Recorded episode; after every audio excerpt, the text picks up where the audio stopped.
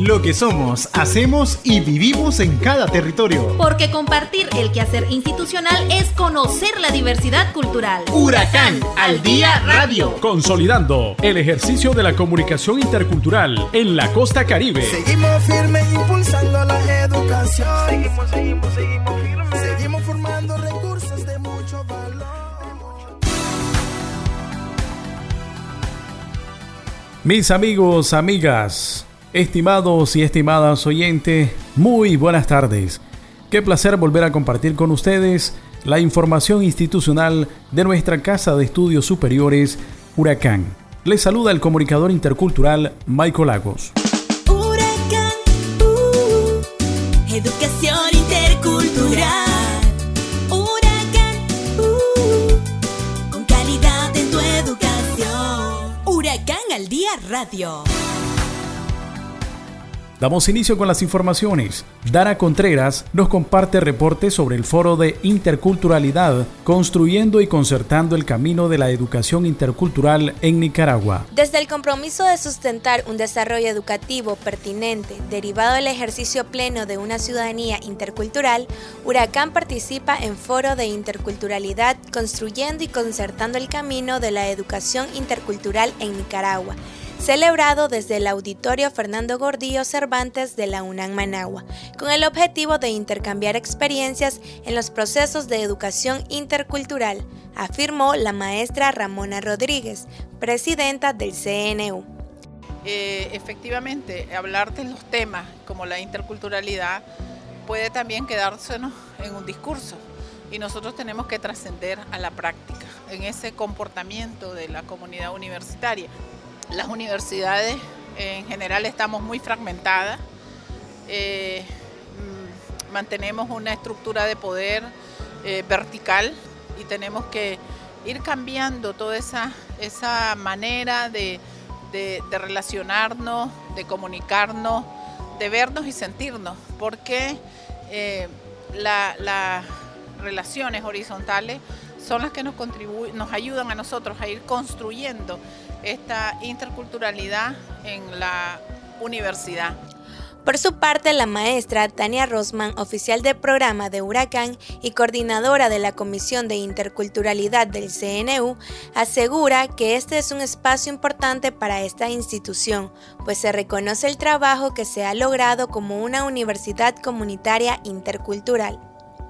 Es importante porque esto nos permite también involucrar a otras universidades en todo lo que significa la interculturalidad y dentro de este foro lo que estamos buscando es eh, comenzar con la, eh, con la construcción de, un, de, un, camino para tener un diálogo con todas las universidades y ver cómo estamos en estos temas. Apenas estamos dando como los primeros pasos para Huracán ha sido importante porque estamos dirigiendo y estamos aportando en lo que sabemos sobre el tema.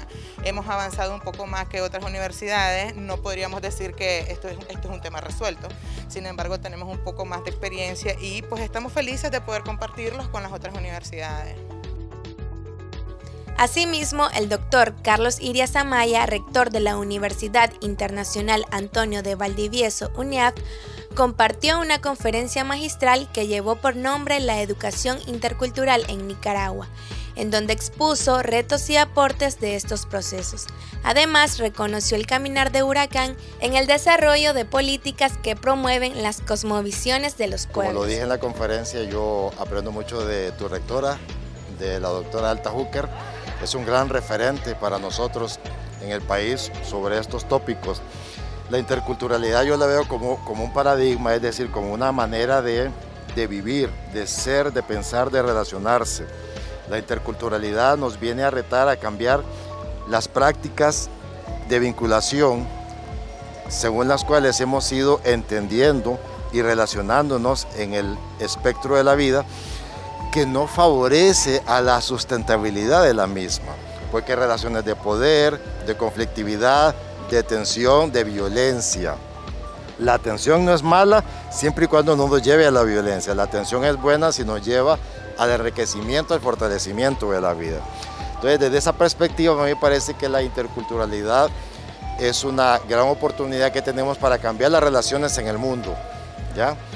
Menos individualismo y más reconocimiento del otro como legítimo otro, de las otras personas en su legitimidad, en su dignidad. Como Huracán se seguirá trabajando en el fortalecimiento y reconocimiento del derecho individual y colectivo que tienen los indígenas y afrodescendientes de recibir una educación diferenciada e integral que priorice su identidad personal desde la construcción de elementos curriculares que promuevan y garanticen la participación de todos y todas.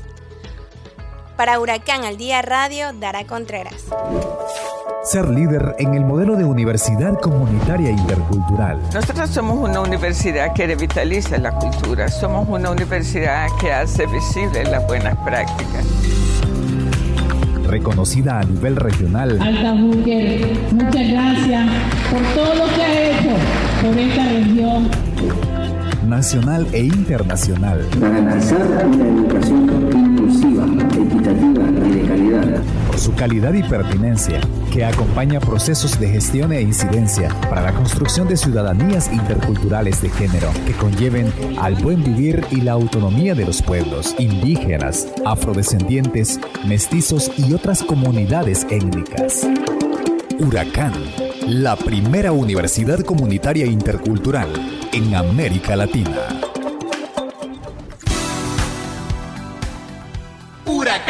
Al día radio.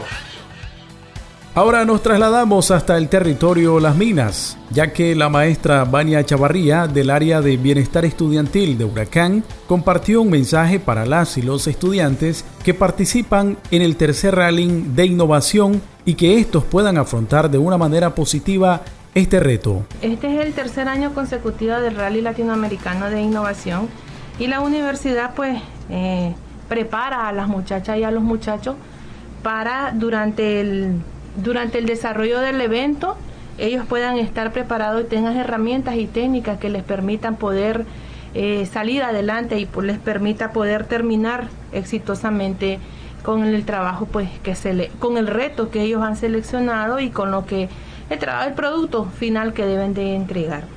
Entonces el estrés es uno de los temas que en estos momentos de la competencia, porque es una competencia, eh, pues está presente en los momentos de la vida y como decía, principalmente cuando el reloj comienza a, contar en el sentido de que tienen poco tiempo para poder entregar, para poder terminar el reto. Entonces hemos preparado, desde la coordinación de, de innovación se ha preparado los temas para que facilitemos y preparemos a los muchachos y ellos y ellas estén estén preparados para los momentos de estrés que van a tener durante el rally. ¿Qué es el estrés? Pues el estrés es una respuesta del cuerpo cuando el cuerpo ya no, ya no aguanta, como decimos, ya no soporta la carga de preocupaciones, cuando ya el cuerpo no tiene recursos para poder solucionar los problemas que se le presentan. Y esto es lo que nos preocupa con los muchachos y las muchachas que van a estar durante 28 horas durante el rally que va a haber un momento en que se pueden agotar, se pueden agotar eh, porque no van a tener ya recursos para poder solucionar, porque el estrés bloquea también la mente, bloquea emocionalmente, el estrés trae como consecuencia y, y el estrés viéndolo desde el punto de vista también que es una es un problema para la vida y durante la vida. Pero en estos momentos nos vamos a centrar a las 28 horas que los muchachos y las muchachas van a estar en este reto. Y entonces, en este momento ellos pueden bloquearse mentalmente, hasta ahí pueden llegar, puede acabarse la energía que ellos tengan, puede iniciar la irritabilidad entre ellos, puede iniciar la ansiedad entre ellos y pueden quedarse, como decimos, en, blanco, y no producir ni ideas ni reacciones porque la misma situación, respuesta del cuerpo, es lo que permite que esto hace. Entonces, en este, con este sentido es que estamos preparando estas temáticas para que durante el rally ellos puedan tener la herramienta que puede ser beneficiosa para ellos, pero también este, cada cuerpo responde de una manera totalmente diferente que, que puede ser de que le funcione a uno, puede ser que a otro no le funcione pero viendo el estrés también, que esto es lo que nos, nos produce. Cuando el ser humano, por ejemplo, no tiene ya recursos, ya ha agotado todos los recursos que tiene, entonces cae en, estado de estrés y que es perjudicial para la salud de, la, de las personas. Y en este caso, pues refiriéndonos a los chavalos y a las chavalas, a nuestros estudiantes de Huracán de nuestro recinto universitario, que van a estar en este rally en ese momento. En la temática de hoy es manejo de estrés y trabajo en equipo. El estrés, como decíamos, uno de los temas importantes y fundamentales en este sentido de la competencia y el trabajo en equipo, porque la individualidad a veces siempre sobresale entre el estudiante y o entre los grupos y como mencionaba vienen estudiantes de Guaslala, de Rosita, de Bonanza y nuestros estudiantes de aquí también que son de diferentes carreras. Generalmente el ser humano nos llevamos bien con el que estamos a diario compartiendo, conviviendo, que es de mi carrera, pero si es de la carrera de administración y yo estudio sistemas, pues solo porque lo miraba pasar. Entonces, el trabajo en equipo es otro de los temas necesarios e importantes en esto, porque como equipo es el producto final que se entrega, ¿verdad?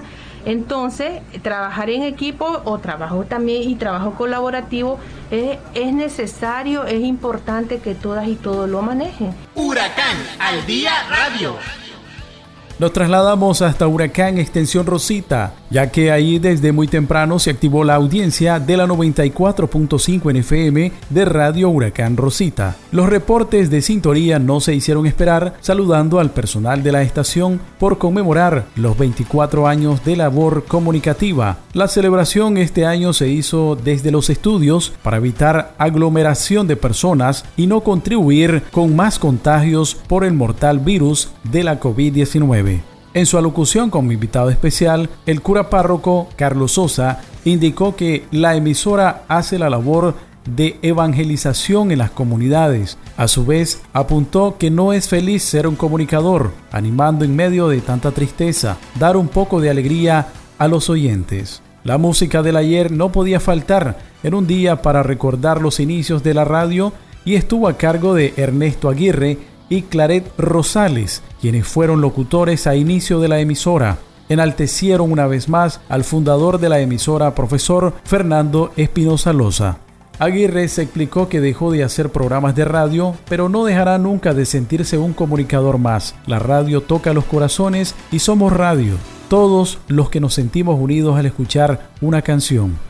Experiencias como salir a solicitar para comprar gasolina y poner un generador de energía eléctrica para salir al aire o tomarse el tiempo para cuadrar una canción en cassette hasta para llegar a los niveles tecnológicos actuales es el recorrido en la línea del tiempo en 24 años que fue descrito por los locutores en Recuerdos del Alma. Rosales, por su parte, describió su sentir en este aniversario. Yo me lo imagino al profesor Fernando Espinosa Loza de pie en esa puerta, viendo el espacio, la estructura de la radio y diciendo lo logramos. Otro invitado especial en la programación del festejo fue Eliot Bello, conocido en